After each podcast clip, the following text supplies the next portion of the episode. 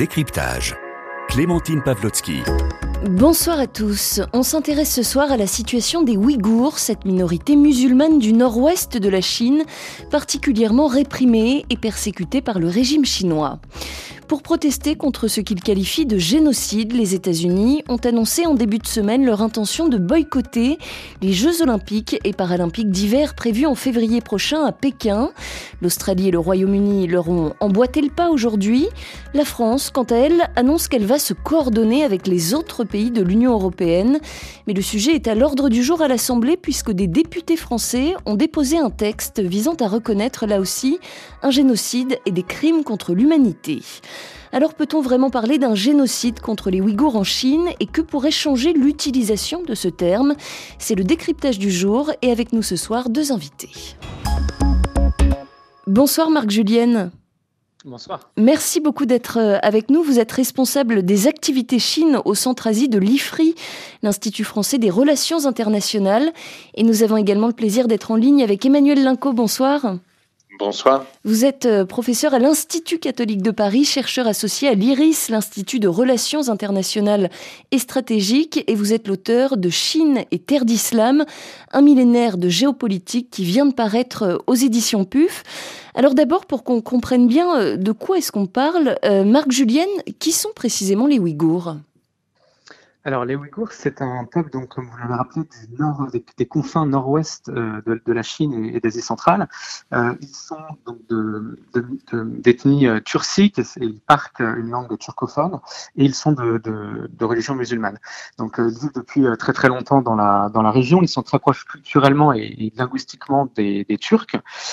et leur histoire avec les autorités centrales chinoises, donc que ce soit l'Empire, la République de Chine qui a suivi au XXe siècle puis la, République populaire de Chine, euh, ont des, ils ont des relations euh, très troublées euh, entre conquête de l'empire et, désir d'autonomie, voire d'indépendance. Emmanuel Linco, les, Ouïghours et plus largement les, les, communautés musulmanes de Chine, elles ont toujours été persécutées par le régime chinois ou c'est un phénomène qui est relativement récent dans le temps? Euh, ça dépend. Comme le disait Marc Julien, effectivement, il y a des récurrences euh, euh sous euh, la dynastie impériale des Qing, par exemple à la fin du 19e siècle. Le problème ouïghour euh, devient en soi un problème de politique internationale parce que, comme il a été rappelé, le Xinjiang, donc le Turkestan chinois, le pays ouïghour, se trouve juste à la frontière de l'ex-empire tsariste russe et donc devient par la même je dirais, euh, une question à la fois frontalière et euh, potentiellement instrumentalisable par les, les, les, pouvoirs en place. Mais ce qu'il faut rappeler surtout, c'est que les Ouïghours, en tant que peuple musulman et avant de se convertir à l'islam, ont été un peuple tout à fait prestigieux, euh, qui a euh, basculé euh, dans l'islam, euh, je dirais au XIe siècle. Hein, Jusqu'alors, c'était un peuple plutôt acquis au bouddhisme, voire au nestorianisme, c'est-à-dire au christianisme. Et donc, euh, c'est un peuple qui longtemps a, tenu la tête haute, précisément au Chinois Han. Et il y avait donc une sorte de gentleman agreement, pour employer une formule euh, totalement anachronique, il faut bien le reconnaître, au Moyen Âge en particulier, pour euh, tenir en respect justement les Ouïghours, dont la culture était tout à fait prestigieuse et qui, de par leur situation géographique, avaient un rôle privilégié entre le monde chinois et le monde musulman au sens large. Alors la répression des, Ouïghours euh, en Chine, elle s'effectue à, plusieurs niveaux. Euh, Marc Julienne, quel est le système qui a été mis en place euh, par le Parti communiste chinois pour contrôler et réprimer cette, cette frange de la population? Alors, je vais commencer à une époque relativement récente, puisque, puisque sinon ça prendrait trop de temps. Mais en tout cas, avec l'arrivée au pouvoir du, président actuel et, secrétaire général du parti, Xi Jinping, il y a vraiment une, une montée en puissance de, l'appareil de sécurité au Xinjiang et de l'appareil de surveillance, avec à partir de 2014-2015 un renforcement extrêmement euh, fort de la, la, surveillance, donc une sorte de verrouillage physique de la région, physique et aussi virtuelle à travers euh, les réseaux sociaux, euh, et, l'apport des nouvelles technologies avec euh, les, caméras de sécurité de, nouvelles technologies, donc par exemple de reconnaissance faciale qui massivement à travers toute la région, que ce soit dans les zones urbaines ou rurales. et puis donc ça, c'est vraiment pour la pour la dimension sécuritaire, je dirais de, de, de, policière. Et puis ensuite, à partir de 2017, il y a une seconde campagne qui a été lancée, qui est une campagne de rééducation cette fois-ci. Alors, on est, on est visiblement en train de perdre la, la liaison téléphonique ah. avec vous, Marc Julienne. On va essayer, euh, la ligne est en train de se dégrader malheureusement. On vous entend un petit peu mal. On va essayer, euh, on va essayer de, de, récupérer une meilleure liaison téléphonique euh, avec vous. Mais pour rebondir sur ce que vous disiez à l'instant, vous parliez effectivement, vous commenciez à parler de ces, camps de rééducation. Euh, selon les, organisations de défense des, droits humains, on compte aujourd'hui au moins un million de Ouïghours et d'autres d'ailleurs minorités turcophones, principalement musulmanes, qui seraient internés dans ces fameux, camps que la Chine qualifie de camps de rééducation. Je vous propose qu'on écoute à ce sujet le témoignage de cette jeune femme ouïghour. C'est une rescapée de ces camps de rééducation. Elle s'appelle Kelbinour Sidik. Elle est aujourd'hui réfugiée aux Pays-Bas. Et vous allez l'entendre, son récit est absolument glaçant. J'ai été envoyé dans un camp pour femmes. Le premier jour, j'ai été témoin de la mort d'une fille de 18 ou 20 ans. Elle saignait abondamment à cause de ses menstruations, mais le personnel ne se souciait pas d'elle. Les gens dans le camp me disaient que ces filles étaient violées par leurs gardiens. Lorsqu'ils buvaient ensemble, ils se racontaient comment ils avaient violé les filles. Moi-même, en 2019, avec des centaines d'autres femmes ouïghours, j'ai dû attendre 4 heures dans une file sous la pluie pour subir une stérilisation. J'avais alors 50 ans. Je suis handicapée pour le restant de mes jours. Jamais, je ne pourrai jamais l'oublier. Voilà des témoignages comme celui-ci. C'est vrai que ça fait euh, plusieurs années qu'ils se euh, multiplient. On en a de plus en plus. Euh, Emmanuel Linco, comment est-ce que le régime chinois justifie-t-il ces, internements forcés? Ben, c'est lié en fait à une crainte du terrorisme. En tout cas, c'est le principal argument qui est allégué par les autorités chinoises et une radicalisation d'une infime petite minorité de la minorité ouïghour. Hein. Il faut rappeler que les Ouïghours au Xinjiang, c'est 12 millions d'habitants. Et euh, action-réaction, évidemment, euh, certains de ces Ouïghours, effectivement, se sont radicalisés en rejoignant des groupes extrémistes, parfois de l'autre côté de la frontière, notamment l'ETIM, qui est un groupe terroriste recherché, évidemment, par les autorités chinoises. Et la réaction de la Chine a été souvent disproportionnée, hein. euh, c'est-à-dire qu'elle devait répondre, euh, selon le slogan en usage, à une campagne de répression que l'on a appelée en chinois Yanda, c'est-à-dire frapper fort, euh, pour faire en sorte justement d'éradiquer toute forme de radicalisation. Et cette répression est massive puisque vous l'avez rappelé, il y aurait un million de personnes dans ces camps de rééducation. Rappelons que ces camps sont une invention en fait euh, de la période maoïste. Hein. Donc quelque part, le Xinjiang, cette région ouïghour, continue à subir une politique de répression qui avait été initiée par le régime totalitaire de Mao Tse-tung dès 1949. Donc ce sont des camps non pas d'extermination, mais des camps de rééducation, comme l'avait expliqué Jean-Luc Domenac euh, sinologue qui avait consacré il y a quelques années un livre, L'archipel oublié, hein, sur le système concentrationnaire chinois, et euh, l'on rééduque, c'est-à-dire que c'est à grand renfort de, euh, de propagande que l'on essaye, euh, entre guillemets, de ramener ces, ces populations jugées dangereuses et récalcitrantes à l'autorité communiste dans le droit chemin. Et donc c'est absolument catastrophique, comme vous l'avez mentionné à travers ce reportage, c'est-à-dire que on peut effectivement, par euh, certains aspects de cette politique répressive, évoquer le terme de génocide. Alors effectivement, c'était la question que j'allais vous poser parce que c'est un terme qui fait euh, qui peut faire euh, débat. Euh, les États-Unis, en tout cas dans leur communiqué annonçant leur décision de boycotter diplomatiquement les, les, JO de Pékin, utilisent ce terme. D'autres puissances sont, sont, plus réticentes, plus frileuses. Par exemple, la, la, France ne reconnaît pas encore l'utilisation de ce terme de génocide, même si au sein de la société civile et au sein de la, de la classe politique, hein, plusieurs voix s'élèvent pour demander cette reconnaissance. Euh, pourquoi est-ce que, selon vous, Emmanuel Linco, c'est si problématique ou, ou, pourquoi est-ce que certaines puissances sont, finalement assez euh, réticentes à, utiliser ce terme de génocide? Bah, c'est problématique. Un génocide, définition exacte, euh, c'est l'élimination d'un peuple. Bon. Et l'élimination d'un peuple, on le sait historiquement, le peuple juif de l'Europe, par exemple, qui a été exterminée industriellement par les nazis. Dans le cas ouïghour, on n'en est pas là. Donc effectivement, ça pose un problème, hein, sans vouloir chipoter sur les mots. Effectivement, les mots ont euh, leur importance. Euh, en revanche, je pense qu'à ce stade, on peut parler de génocide culturel.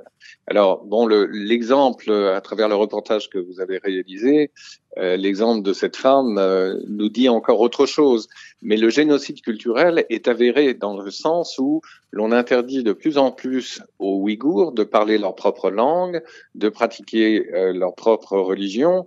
Donc, on cherche à niveler, si vous voulez, et à gommer euh, les singularités culturelles des Ouïghours euh, au nom d'une civilisation à marche forcée. Donc moi, je parlerai davantage de génocide culturel dans un premier temps, mais euh, celui-ci participe in fine, peut participer in fine de ce que l'on pourrait appeler, et à mon avis cela conviendrait davantage à la situation, de véritable ethnocide, c'est-à-dire donc l'extermination d'une ethnie minoritaire sur le plan démographique par une ethnie majoritaire dans le même pays. Euh, Marc Julienne, vous, vous partagez ce que ce qu'Emmanuel Linco euh, nous, nous, dit à l'instant sur cette notion de génocide.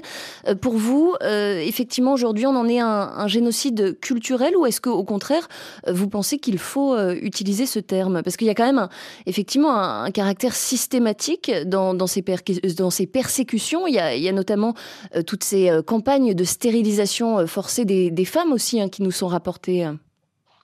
Oui, oui, alors sur le génocide culturel, euh, sans aucun doute, euh, je me prononcerai pas forcément moi personnellement sur le, terme de génocide, mais je pense qu'il faut euh, s'en remettre à la Convention des Nations Unies sur la la prévention et la répression du crime de génocide, qui est un traité international qui est entré en vigueur en 1951 et qui est signé et ratifié par la Chine. Donc, euh, pour compléter ce qu'a dit Emmanuel Linco, euh, la définition du génocide, c'est le meurtre d'un groupe ou de, membres d'un groupe, mais pas seulement.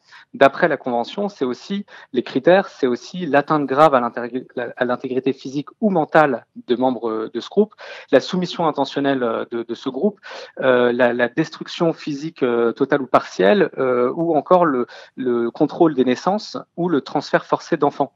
Et donc, en fait, si on prend chacun de ces critères un par un, euh, on voit qu'il y a certains signes qui, resteraient en fait à instruire, à enquêter et, à, prouver un par un, mais qu'il y a euh, notamment le contrôle des naissances. Ça, on en est euh, sûr puisqu'il y a une chute du taux de natalité entre 2017 et 2018 en, dans la région du Xinjiang, une chute de 50% de, du taux de natalité.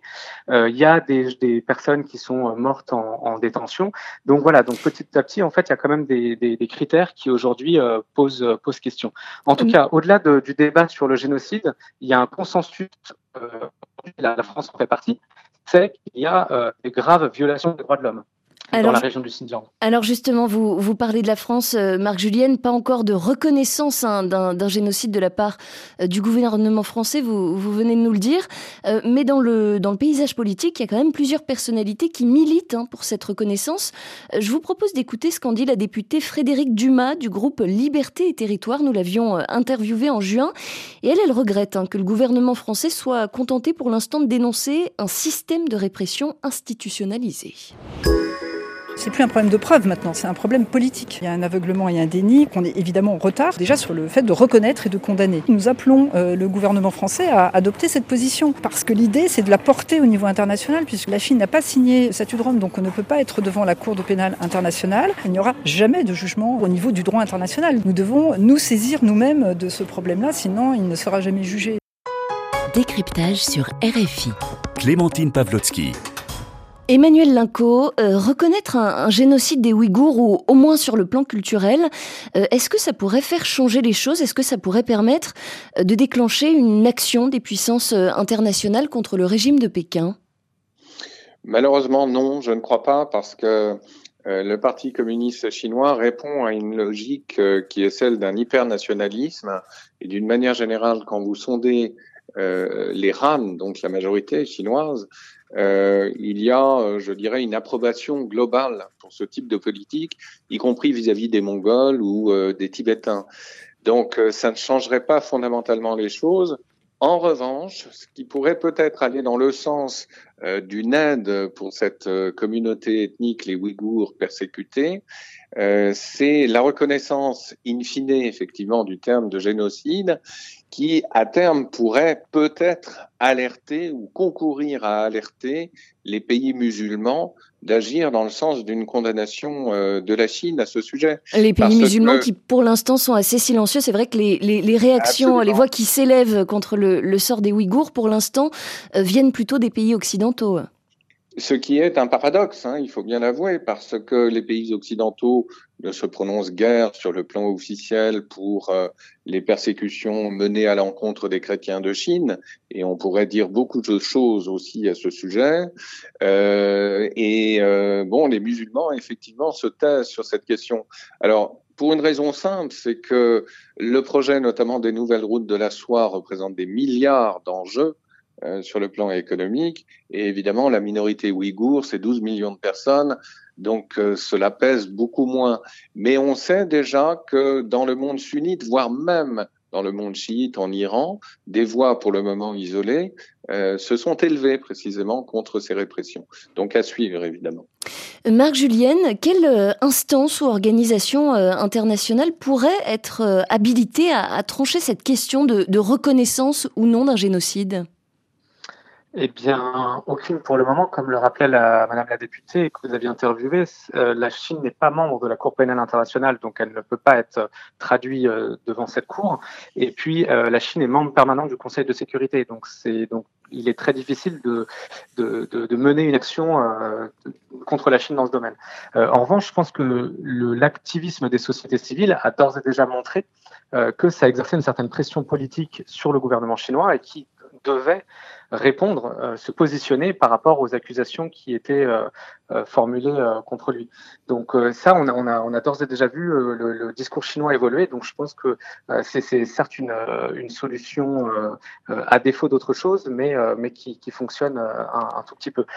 sur la question des pays musulmans, je voudrais quand même aussi souligner le fait que c'est pas forcément qu'une question de religion en fait. C'est aussi une question de d'accointance politique et il y a un grand, un grand nombre de pays musulmans qui qui euh, maltraitent ou répriment leurs propres musulmans. Et donc, je pense qu'il y a aussi un grand nombre de pays très autoritaires dans le monde musulman qui soutiennent qui soutiennent sans le dire euh, Pékin euh, parce que il y a une, certaine un, certain accord sur ce qui se passe sur votre territoire est, dépend de votre souveraineté et on ne va pas s'en mêler, musulman ou pas musulman. Mais alors concrètement, Marc Julienne, de, de quel levier d'action dispose aujourd'hui la, communauté internationale?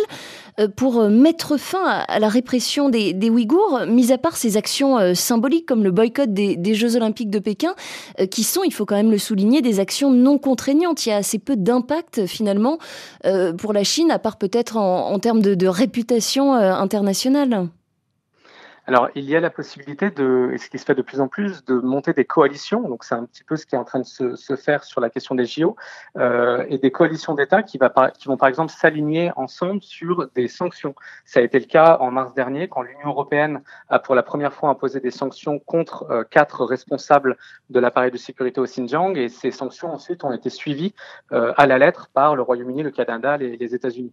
Euh, il y a aussi des, des, des, lois possibles qui peuvent être euh, votées, notamment sur la question de la responsabilité des entreprises, ou ce qu'on appelle en France depuis 2017 le devoir de vigilance des entreprises dans euh, leur euh, lien avec des pays ou des régions qui pratiquent le travail forcé ou qui sont liés à des, violations des droits de l'homme. Et donc, ça permet de surveiller les, les, chaînes de production, les chaînes d'approvisionnement pour éviter que des produits comme le coton viennent de, du Xinjiang. Et voilà, et de sanctionner peut-être plus euh, sur le volet économique. Merci beaucoup Marc Julienne, responsable des activités Chine au Centre Asie de l'IFRI, pardon. Merci beaucoup à vous également Emmanuel Linco, professeur à l'Institut catholique de Paris, chercheur associé à l'IRIS. Je rappelle le titre de votre ouvrage qui vient de paraître aux éditions PUF, Chine et terre d'islam, un millénaire de géopolitique. Très belle soirée à tous sur RFI.